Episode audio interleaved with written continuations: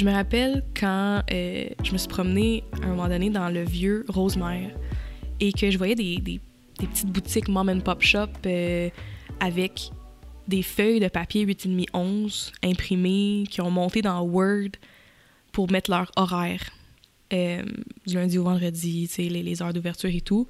Et je trouvais ça triste et laid que qui ne pouvaient pas se permettre d'avoir un branding qui reflétait l'expérience qu'on avait quand on rentrait dans leur boutique. Ils étaient passionnés, il y avait un beau produit, un beau service, et ça se reflétait pas à l'extérieur, dans leur communication, dans tout ce qui était visuel. Puis je me rappelle clairement m'être dit que je veux que ces gens-là aient accès à un beau branding, à une expérience de qualité, sans aller dans les grandes agences puis s'endetter. Grosso modo, c'était ça. Euh, le branding, pour moi, c'est l'expérience qu'on a en personne, en visuel, en communication, en texte, en mots, en photo, en images, en, en présence web. C'est tout ça, le branding. C'est ce qui m'amène aujourd'hui à vous parler du branding.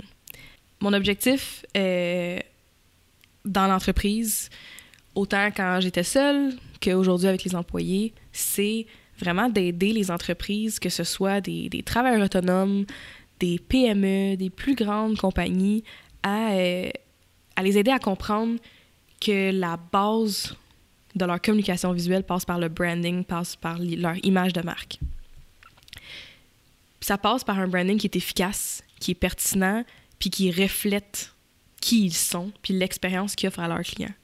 Donc, c'est ce qu'on ce essaie de vraiment développer chez nous et euh, qu'on essaie d'éduquer aux clients l'importance de cette constance-là visuelle. Le, branding d'une compagnie, l'image de marque globale, c'est ce qui identifie l'expérience, encore une fois, du client avec la marque.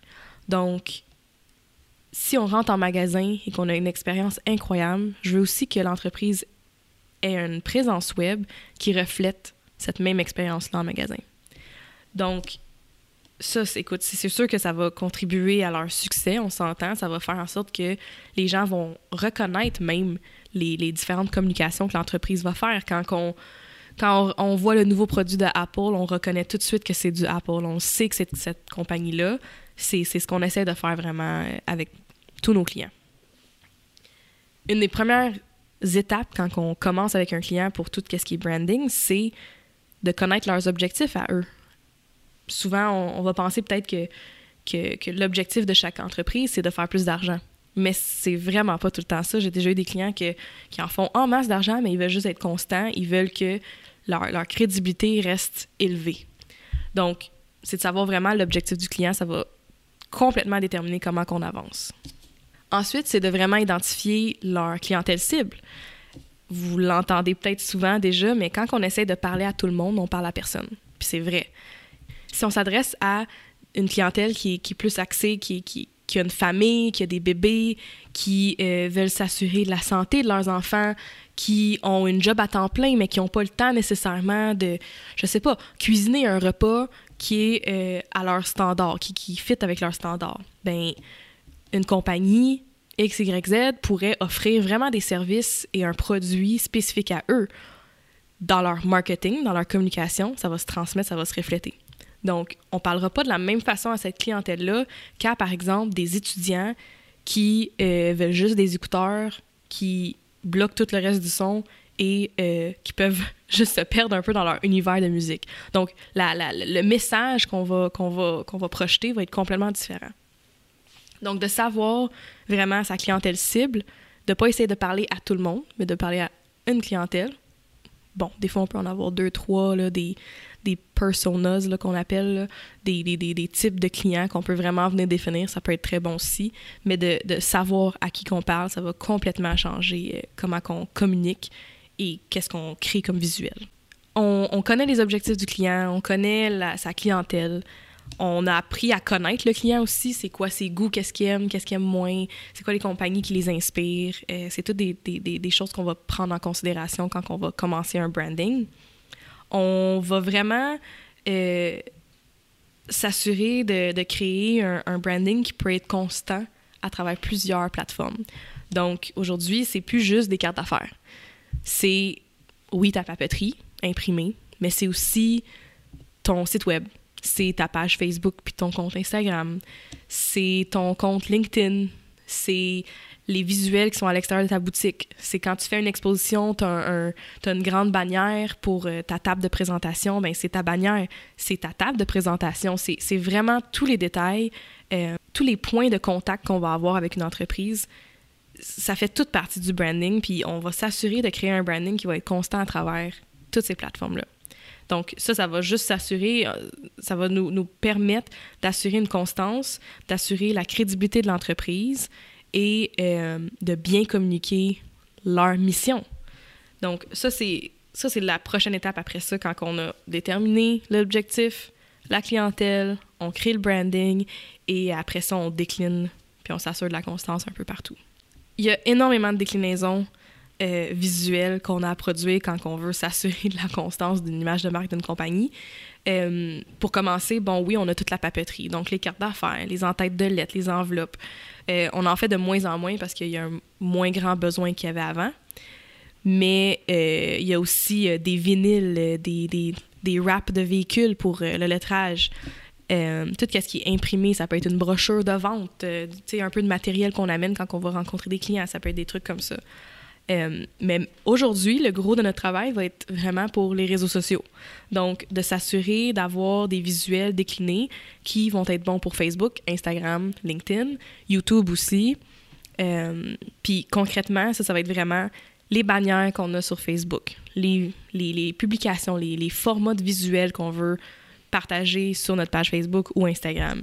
Euh, on fait aussi de plus en plus des formats stories pour Instagram où on va mettre, exemple, euh, des, des, titres dans les stories pour les mettre en highlight. Donc, euh, si vous êtes des avides utilisateurs d'Instagram, vous savez de quoi je parle. Euh, c'est dans ces détails-là qu'il faut vraiment mettre de l'attention parce que ça paraît. Il y a aussi tout ce qui est site web. Donc, sur un site web, bon, tu vas avoir tes bannières, tu vas avoir tes photos qui sont à travers ton, ton site, tu vas avoir tes, tes typographies, tes couleurs aussi. Euh, c'est super important aussi d'avoir de la constance là. Les typographies, c'est quoi qu'on utilise? C'est quoi les, les, polices de caractère qu'on prend? C'est comment est-ce qu'on applique nos titres? Est-ce que euh, nos titres sont tout le temps majuscules, sont rouges et ils ont une ligne en dessous?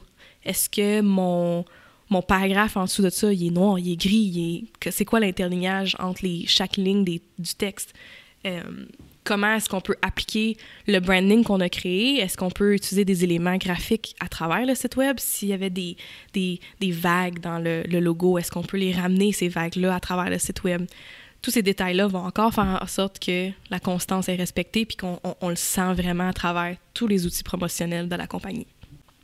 On a euh, remarqué qu'on avait de plus en plus de clients qui faisaient des événements, qui assistaient à des expositions, qui... Il y en a toujours eu, mais il y a comme une euh, tendance en ce moment parce que, je pense, que on est tellement sur le web, et on, est tellement sur les plateformes, les, réseaux sociaux, que là, on a un peu envie de se voir en personne puis de, vivre cette expérience-là. Donc, de plus en plus, on a... C'est comme revenu. Là, on avait une, phase où, pendant quelques années, que l'imprimé, il y en avait moins. Là, ça revient. Donc, que ce soit... Euh, la table d'exposition, un kiosque complet avec le mur et les produits euh, imprimés euh, pour montrer aux clients c'est quoi le produit, euh, les brochures, les flyers qu'on va amener à ces, ces expositions-là. Tous ces visuels-là, encore une fois, ça va faire la différence. donc, dans des événements, on a vu souvent des grandes bannières. Récemment, on a fait un événement où on avait un mur de logos pour qu'on puisse prendre des photos devant. Des, des, des, petits trucs comme ça euh, vont vraiment contribuer à l'expérience de l'événement aussi. Quand on est euh, en personne, quand on est en train de vivre l'expérience avec une certaine entreprise, il, y a, il va y avoir le service à la clientèle, il va y avoir les, les, produits en tant que tels, comment est-ce qu'ils sont présentés. Mais tout ce qui est visuel, donc imprimé, le web et tout, la façon que ça peut contribuer encore à ton expérience pour ton client, c'est vraiment... Euh, c'est vraiment un peu un art. Euh, d'avoir quelque chose, un, branding qui est très simple, qui est très pur, qui est très blanc, euh, qui respire énormément, ben, ça va donner un, sentiment différent à ton client qu'une marque qui est plus foncé, qu'il y a beaucoup de noir, qu'il y a beaucoup de, bleu foncé, euh, qu'il y a beaucoup de texture. Ça va changer quand même l'expérience. Donc, de, de mixer un peu tout ça, de savoir c'est quoi l'expérience client que tu veux donner, euh, c'est quoi le service à la clientèle que tu offres, c'est quoi les produits, comment est-ce que ça influence la vie au quotidien de tes clients? Le branding vient aussi jouer là-dedans. Donc, encore une fois, oups, encore une fois, l'exemple de Apple, ben c'est très simple leur branding, c'est très clean. Euh, bon, ici j'ai pas le nouveau modèle euh, du MacBook Pro, mais, mais on voit qu'avec chacun de leurs produits, ils simplifient, ils minimalisent, euh, ils veulent rendre la vie des gens plus facile, plus simple, plus straightforward. C'est vraiment, vraiment de simplifier, de rendre ça facile. Donc, à travers leur branding aussi, c'est non seulement leurs produits, mais leur branding, leur, site web. Leur site web est très facile à utiliser, à trouver un produit que tu veux. Euh, quand tu rentres en magasin, c'est simple, il n'y a, pas de, a pas de bruit en magasin. Donc, toute l'expérience, que ce soit en personne, sur le web, avec leurs produits, leur branding il est là. C'est la simplicité, c'est clean, c'est le minimalisme. Donc, c'est de, de faire cet exercice-là avec nos clients aussi, avec les entreprises, peu importe la grosseur de l'entreprise, même quand tu es travailleur autonome, puis que tu es tout seul, puis que tu offres un service à tes clients, tu peux aussi amener ta, ta, marque à ce, niveau-là, 100% avec surtout du visuel, c'est, ça se fait super bien. c'est ce qu'on essaie de faire euh, de plus en plus avec nos clients. Une des premières choses qu'on fait quand on commence à travailler avec un client, c'est de créer un mood board. Donc, le mood board, ça va être un rassemblé d'images, de textures, de photos, euh, de typos, d'icônes pour vraiment confirmer la direction artistique qu'on veut prendre. Donc, ça va autant aider notre client à comprendre vers où on s'en va que nous, à l'interne, de, rester concentrés sur cette direction-là, puis pas partir sur d'autres chemins. Euh, ce mood board-là, n'importe qui peut faire ça. Franchement, euh, tu pourrais faire un, un mood board sur euh, Pinterest, puis faire un board qui s'appelle mood board et juste mettre des images que t'aimes, puis garder une certaine constance, te, te cibler des couleurs que t'aimes, que tu veux, qui représentent ta marque. Euh, après ça, pour des gens qui sont peut-être plus techniques, tu peux avoir n'importe quel logiciel de mise en page, puis tu peux rassembler tes images, mettre ça vraiment dans un document InDesign ou Illustrator ou même Photoshop, tu peux faire ça. Euh, j'aime donner un, site web qui, est super pratique euh, quand tu n'as pas ces logiciels-là puis tu n'as pas nécessairement ces connaissances-là. Ça s'appelle Canva, c'est canva.com. Il y a un plan qui est gratuit et un plan qui est payant. Le plan qui est gratuit, franchement, tu peux en faire beaucoup. Puis tu peux appliquer justement ton, ton branding, puis tu peux créer des visuels avec Canva pour tes réseaux sociaux, pour une bannière. Euh, tu, peux, tu peux vraiment t'en servir comme outil de mise en page. Et euh, soit tu fais ton mood board pour commencer, puis après ça, tu pars, puis tu fais tes visuels. Ça fonctionne super bien. Autre chose qui est, qui est super importante quand on décline justement notre branding puis les visuels, c'est de s'assurer qu'on a les bons formats. Euh, de plus en plus, les gens utilisent leur téléphone. C'est pas nouveau. Ça fait quelques années qu'on est majoritairement sur nos cellulaires. Donc, l'écran n'est pas le même que sur un ordinateur. Un ordinateur, ça va être à l'horizontale, ça va être des grandes images. Puis sur ton téléphone, c'est vertical, puis c'est plus mince, puis c'est plus long. Donc, les visuels qu'on fait pour Facebook, par exemple, on essaie de les faire tout le temps plus longs pour que ça prenne plus d'espace dans le téléphone. Fait quand quelqu'un est en train de, de, de, de regarder son, newsfeed, ses nouvelles sur Facebook, s'il y a une photo, au lieu qu'elle soit carrée, comme des fois on, peut faire une photo qui est plus carrée ou horizontale, qui va pas prendre tout ton écran, ben on va vraiment s'assurer d'avoir un visuel qui est vertical, qui est long, puis qui rentre dans ton téléphone au complet, qui prend tout l'espace pour montrer encore plus ton branding. Euh, ça, ça s'applique aussi pour Instagram. Fait que ça, c'est vraiment, euh, vraiment essentiel. C'est des petits trucs comme ça qui vont faire la différence. Si jamais vous avez envie d'en savoir un peu plus sur comment créer tes visuels, comment euh, décliner ton branding, comment appliquer ton branding à travers ta marque, ton entreprise, laissez-moi savoir.